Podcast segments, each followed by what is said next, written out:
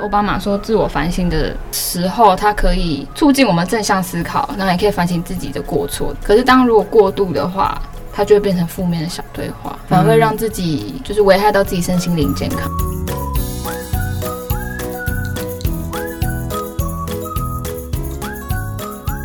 Hello，大家好，欢迎收听研究聊心事，疗愈你的心理事。我是研究生喜喜。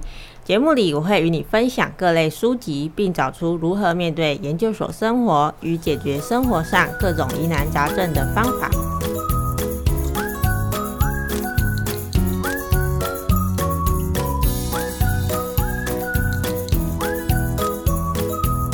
今天是节目的第六集，这集比较特别，我们邀请到一样也是研究生的特别来宾瑞恩。各位中正资深的观众，大家好，我是瑞恩，很开心今天被喜喜邀请来这集。然后我蛮想分享一下我跟喜喜认识的过程。其实我觉得我们算蛮有缘的，就是我们一开始是那个补习班的那个读书会，对，你还记得吗？我记得、嗯、那时候跟我一点都不熟，可后来在学校就突然遇到你，然后我，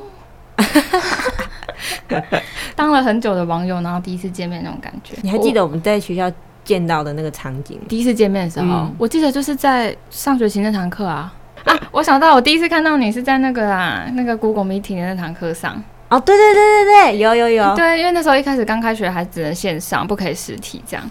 对，然后我就看到一小格下面下面，然后有一个瑞恩的小视窗。对对对对，我说哇，原来瑞恩长这样哎、欸！哎，但我想承认一件事。就其实当年我们考试那一天呐、啊，在中正大学考试那一天，嗯、其实我有看到你。哈，真的假的？对啊，因为因为我之前就有看过你脸书的大头照。哦，然后就大概知道你可能长怎样，但我只不知道你这么高，比、嗯、我想象中高很多。啊，你其实那时候遇到你，可是那时候又不好意思去打招呼。哦，想说考试也会那种干扰的感觉。对对对，因为我看你很认真在看你的那个、嗯、就是书。笔记什么的，对对对对。哦。天呐，这样好像已经过很久了。考试那个时候，已经过了好几年前了。可是我那时候考试的时候，也是内心很多小对话。哦，对啊，一定会，就是扣扣合到我们今天的这个主题。好会接哦，硬要接，被发现了。那我们今天要来跟大家聊的书呢，是《强大内心的自我对话习惯》。作者是心理学家伊森克洛斯。那这本书的作者呢，他透过很多的实验跟科学证据来告诉我们关于内在对话的一些知识，还有当我们内心出现这些负面对话的时候，可以用什么方法去处理。那这集内容主要是会按照书的结构选出我们觉得对研究生来说特别有感的地方，然后分享自己的一些想法跟生活上遇到类似的经验。如果想了解更多的内容，欢迎你继续收听。好，那在开始介绍书的内容之前，我们先来聊聊这个作者。作者在书的开头呢，他也介绍了一个，讲了一个自己的小故事，然后我觉得也是蛮有趣的。嗯，算是他写这本书的动机啦，跟起点，就是他不是说他在二零一一年收到一封恐吓信吗？嗯，然后他明明因为他本身的专长就是研究情绪认知、情绪管理，可是结果他就因为这封恐吓信把自己吓得半死，所以他才开始去了解这个小对话。啊，他里面有提到就是那个内省哦，自自我反省的这件事情。就自我反省这件事本身是一件好事啊，嗯，像我记得好像书的开头，他有引用那个奥巴马的话，就是奥巴马说，自我反省的时候，它可以促进我们正向思考，然后也可以反省自己的过错。可是当如果过度的话，它就会变成负面的小对话，反而会让自己就是危害到自己身心灵健康。其实我觉得那个内省啊，好的时候就很好，然后过度的时候就会变得很糟糕。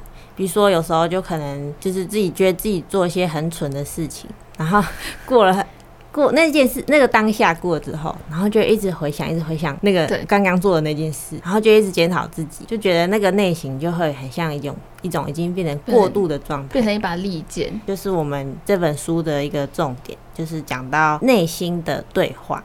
嗯，这个小对话呢，在书里面呢，作者就讲到说，什么是小对话呢？小对话就是就是我们内在的声音。当我们陷入苦恼的时候，脑中就会出现这种内在声音。那这种内在声音，它可能是正面，也可能是负面的。如果它是负面的想法，然后还有混合着一些情绪的话，那就会变成我们所谓的小对话。那小对话呢，就会危及到我们的表现啊、决策能力。人际关系、快乐跟健康等等。不过我觉得有一个地方蛮有趣的，就是作者他其实并没有觉得这个小对话怎么样，他反而觉得这是人大脑的一个基本的功能，主要是一件很正常的事情。因为它里面不是有提到说，他以他的那个脑神经的知识来说，他并不同意人会活在当人要活在当下这件事。就是人在清醒的时候，有三分之一到一半的时间都在回忆过去，或是想望未来。那个作者就是有讲到说，我们大脑会把我们带到过去的事件，然后或是一些想象的场景啊，跟我们内在的思绪，就像我刚才可能就会会神游，对，神游，然后就忽然间不知道自己在想什么，然后已经。不在那个当下了，那这就是呃所谓的我们的预设状态，就是当大脑没有在关注任何事情的时候，那我们就会自动转为这种预设状态。有时候，就算我们是在做做别的事，也会就是我们会脱离那个、嗯，就很像待机啦。比如手机你放着不用，它就会进入那个待机状态。但就他就作者在一开始他也没有说这样不好或怎样的，只是希望就是说尽可能可以减少负面的小对话、小声音，然后让我们可以拥有就是我们对于内在声音的掌控权。我觉得他这本书很棒的地方就是他会用很多科学的实验跟解释来。告诉我们，其实我们会有这样的声音是很正常的。嗯嗯，因为有时候我们太多的这些声音的时候，我们也会怪自己说：“哎，为什么每次我都想这么多？”然后越想就觉得自己很像太纤细啊，或是太容易想太多，然后也会变成另外一种评价。所以我觉得这本书就是让我们去很理性的看我们自己这样的一个状态。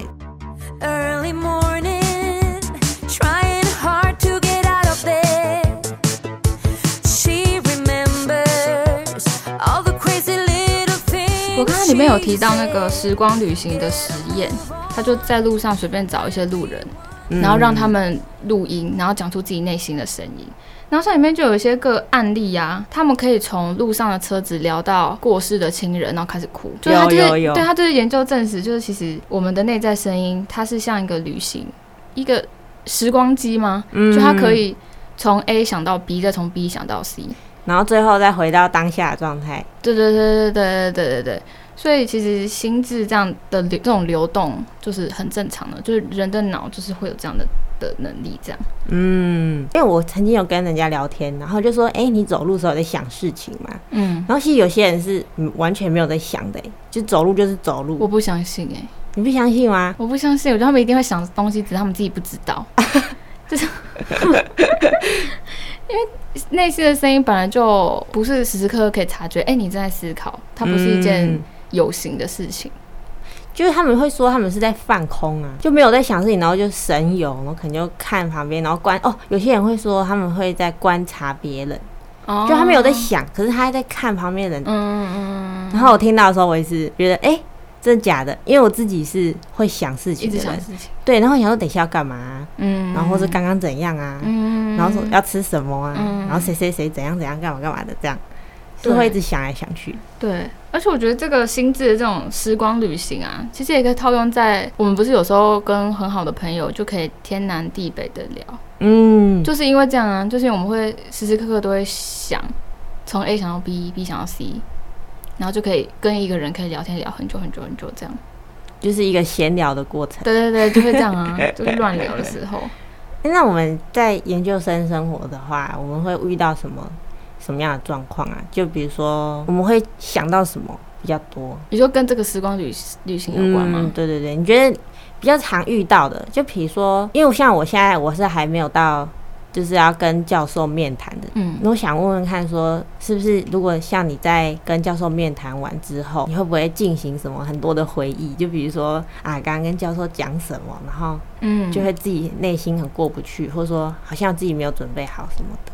的，会啊，嗯，会。而且我发现系上的教授有有些，就我们系上的教授啊，有一些人气场很强，就是你每一次，等一下这可以录进去吗？可以吧？这又不是又不是在讲坏话，我不是在讲谁的坏话。好，就是气场很强，就你每一次跟他去找他讲完话之后，你都会觉得自己像个白痴一样。而且我发现不是只有我这样想，就是我问了很多人，他们也都有同样的感受。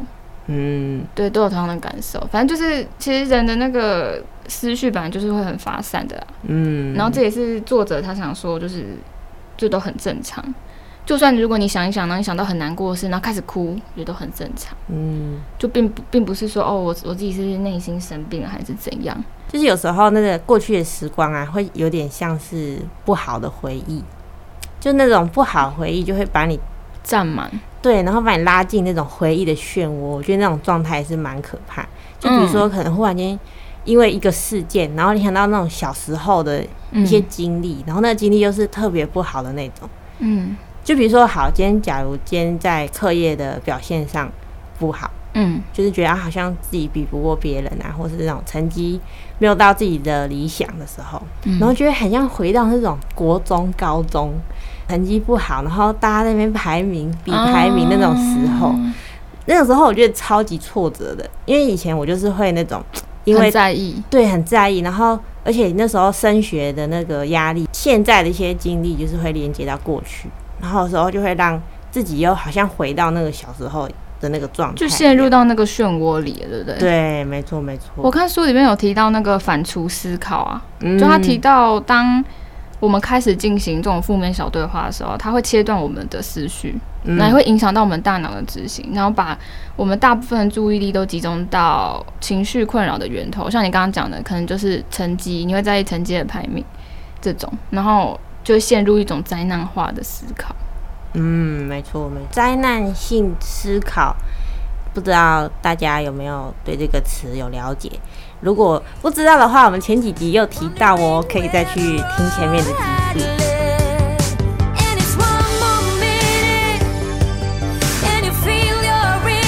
作者在书里面也有提到一个小故事，那这个故事呢，是关于一个棒球投手，在两千年的时候，有一名。圣路易红雀队的棒球投手叫做安凯尔。那他十七岁的时候呢，就被选入了球队，被认为是有潜力成为棒球界数十年来最好的投手。但是他在球场上的一记爆头，影响了他的投手生涯。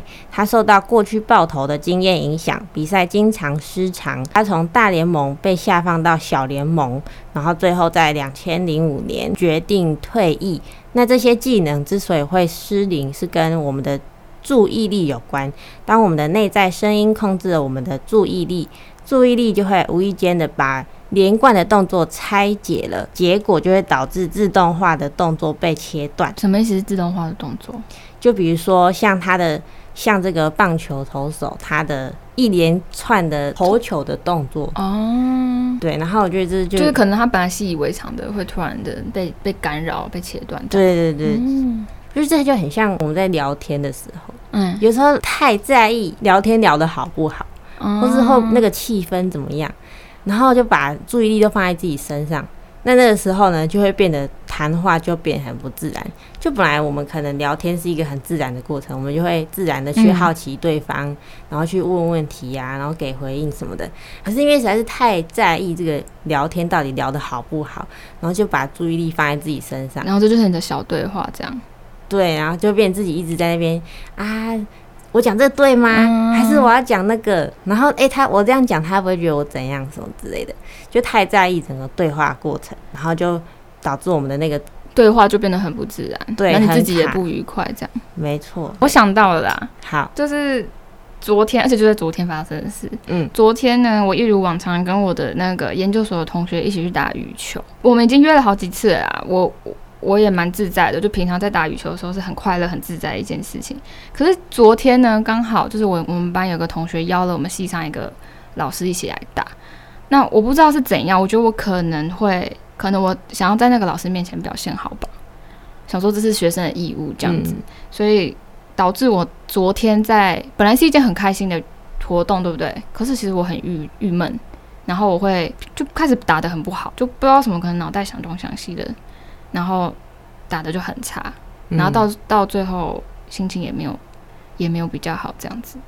我觉得就是因为在这个过程中，我的那个小对话，我的想东想西，然后干扰了整个我的脑袋，嗯，然后我反而就会去可能忘记怎么做，或是呃会变得很不像自己平常的样子这样。其实我觉得这个我也蛮有蛮有感想的，比如说老师啊，然后长辈啊，长辈在的时候，然后就会特别紧张，特别紧张，然后就会很在意说，哎，我这样表现，他会不会觉得我怎样？对对对对对，什么什么之类，然后就。会整个陷入那个情绪里面，嗯嗯嗯嗯，没错。那我很好奇，就是如果你就是你知道你现在有这样子的负面的想法，或是过度的自我反省的的状况，你会跟朋友讲吗？或是跟你的家人分享？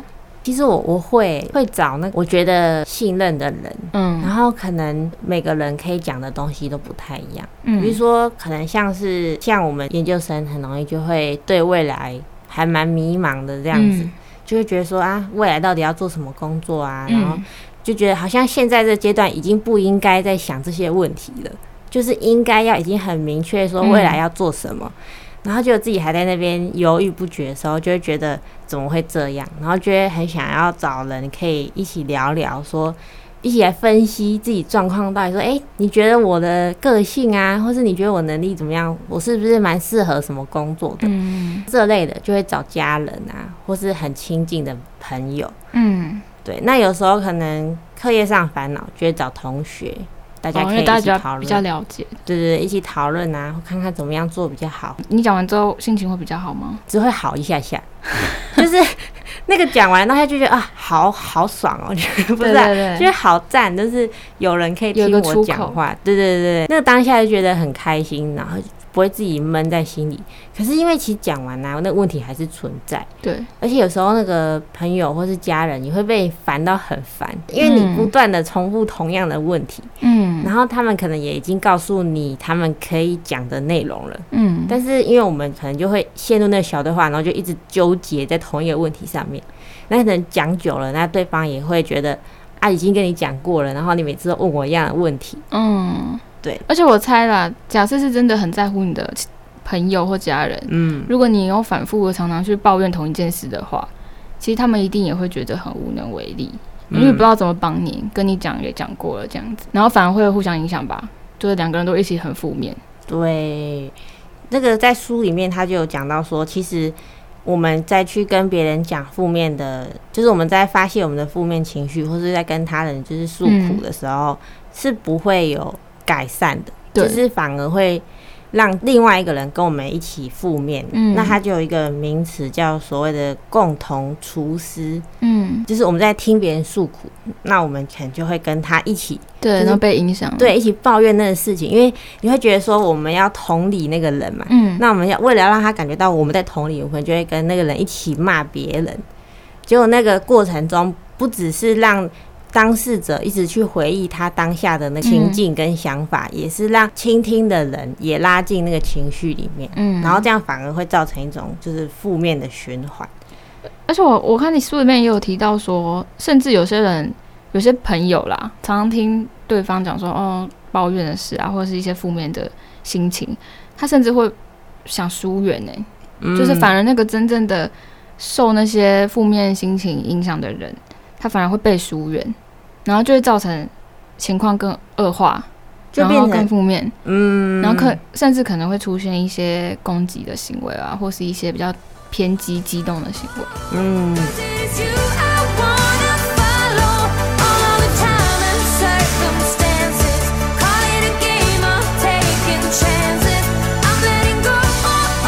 有讲到一个一个点，就是比较会反刍思考的人，就是比较容易一直纠结在同一个问题的人。嗯、然后当他没有出口的时候，他可能生闷气，然后就比较有攻击别人的倾向。对。然后还有里面就讲到一个例子，我觉得还蛮蛮平常会发生在我们生活之中。比如说，可能爸妈在上班的时候，然后遭遇到一些不顺心的事，那回去之后他就变成骂小孩，就迁怒。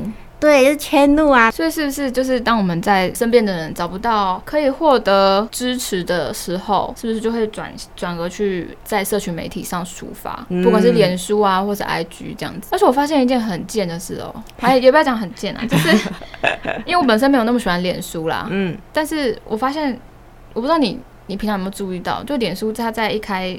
就我们一打开我们的主页面，它会说：“喜喜，你在想什么？”问号，他是不是这样就会间接会让那些，比如说我真的孤立，我觉得反而那是反效果诶。如果你真的在社群媒体上抒发的话，我是有看到书里面他有提到说，因为社群媒体它本身没有声音，没有表情，嗯，它只有文字，所以其实会让人家的让我们的那个同理心是下降的，嗯嗯嗯，就变得我们。面对到人家可能很伤心、很挫折的的的文字在社群媒体上的时候，我们反而会不能理解，嗯，然后这对这对对方来说，可能就是又再一次伤害。就是我在现实生活中已经找不到人可以获得支持了，然后我来社群媒体，网友们又给我你知道很恶毒的留言，嗯，他反而就会更没有办法获得支持。我觉得这就很像。我们常常在滑低卡，然后低卡文章里面就是会有很多酸民啊，对，然后 po 了之后，然后就本来想要抒发心情，就看到那些酸民的留言之后，心情更糟。对对对，我真的有发现一件事，就是如果我那一天心情比特别不好，嗯，或者是。我那天少对话特别多的时候，我发现我只要在网络上，不管是用 Line 啊，或是用 IG，或是用脸书，只要跟人家有对话，就是那种打字对话，我发现我特别容易走心哎、欸，我特别容易耶、欸，就他们人家平常我可能都没事，就是开玩笑这样子，嗯，可是我只要心情那天特别不好，我就会很走心。你说一般传讯息那种也会，我觉得很走心哎、欸，少一个波浪，对，然后少一个图案，对。我觉得很走心，可平常不会哦。嗯，所以我觉得这还蛮有趣的，就是其实书里面有提到啊，就是心情不好的时候，真的不要去被动的使用社群媒体。这样，我们是被动的在接收社群媒体的资讯的话，就会容易产生一种比较或者是嫉妒、羡慕的心情。嗯嗯，我觉得这是很连接到，就是我那时候在考研的时候，考研究所的时候，我是直接把 IG 删掉。我也是，就觉得太容易影响到自己的思绪，会。而且你那时候就已经很忙，压力很大，然后你要看人家出去玩，没错。因为 IG 限动很多很多人都会去吃好吃的啊，或者去度假，我看了就很被送哎，真的我也是会哎。可是其实也不是他们的问题啊，就是为了要让自己更专心，所以才删掉。嗯，那时候大四吧，所以大家不都毕业旅行？对对对，然后就我们都不能去。我那时候准备考试，这样。对，我曾经有在低卡 po 文，我那时候其实也没有想太多。他就是，我觉得这可以结合到书里面有讲到，就是时间本来没有社群平台的时候，我们要找人可以讲话的时候，也要有中间有一段时间。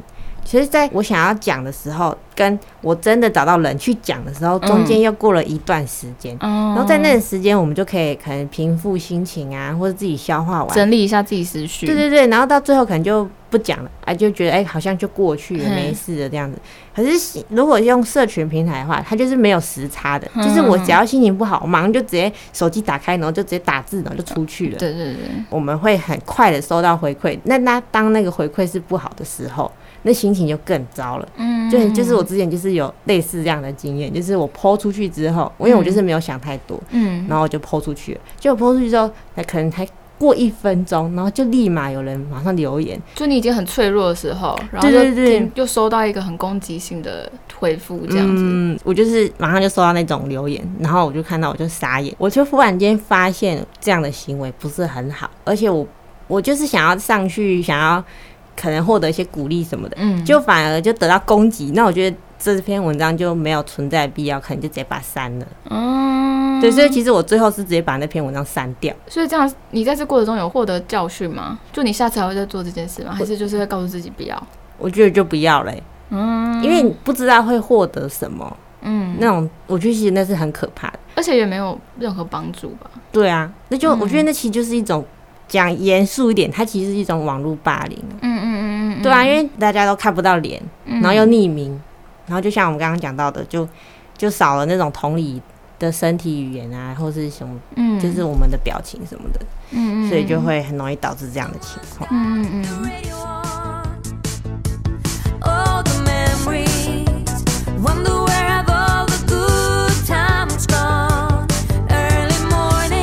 还记得昨天我们看的那个同学的影片？有，然后就有一个街坊，嗯，街坊就有提到有一位同学，他就说他觉得最奇怪的 IG 贴文就是有些人会把那个字说的超级小，然后然后用黑底这样，对，然后大家都看不到他写什么，嗯嗯嗯，然后他就觉得那个到底。po 那篇文章的意义在哪里？嘿，因为就是 po 那个文章，应该照理来说是想要讨拍，可是呢，要把字放超小，然后也没人看得懂。那到底为什么要 po 那篇文章？嗯嗯嗯，就是大家想要在线上，想要在社群媒体里面发表自己的意见，但是又很矛盾，说不想要让很多人知道。不知道你有没有这样的经验呢？小时候是有啦。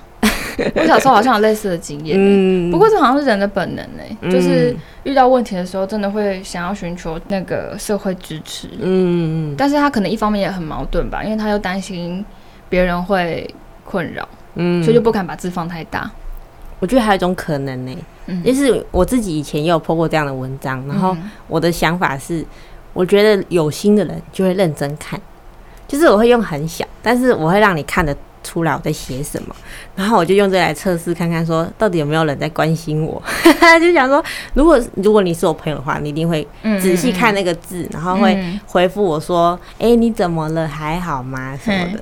我现在想，会不会有人跟我是一样的心理？这样，那那就很有趣了。就是为什么是你以前才会做，啊，你现在怎么不做了？这个转转捩点是什么？就觉得好像这样 po 也没有意义吧？嗯。对啊，就觉得哎，抛出去啊，然后人家有回又怎样啊，没回又怎样？对，到最后还不是要自己去消化那些事情。而且我发现这样子的 po 文方式，其实在在很多人眼里也是一件很奇怪的事。你反、嗯、反而你会被讨论说，哎，那个你知道那个今天心情不好啊？对啊，今天好像心情怎样啊？po 那么小，谁看得到啊？因为我之前就有听过，他是假的。我听过别人会讨论这件事情，然后可能就会觉得好像心情不好，如果从社群媒体。寻求帮助好像是没有用的，嗯，然后现在看这本书之后，又更加证明了这个想法，嗯嗯嗯嗯嗯。对，然后哦，它里面还有提到一个，我觉得也是蛮特别，就是我们刚刚是谈说我们在社群媒体上面 po 负面的想法，其实如果就算是 po 正面，嗯，也是不 OK 欸。我也觉得，哎，他讲到说，就算我们是 po 正面的讯息，也会不好的原因是因为会引起别人的小对话，哦，就是那个影响不在我身上，是在别人身上，嗯，就是我发出出去之后，可能自己觉得哦很开心，自己很呈现出一种很正面的形象啊，或是。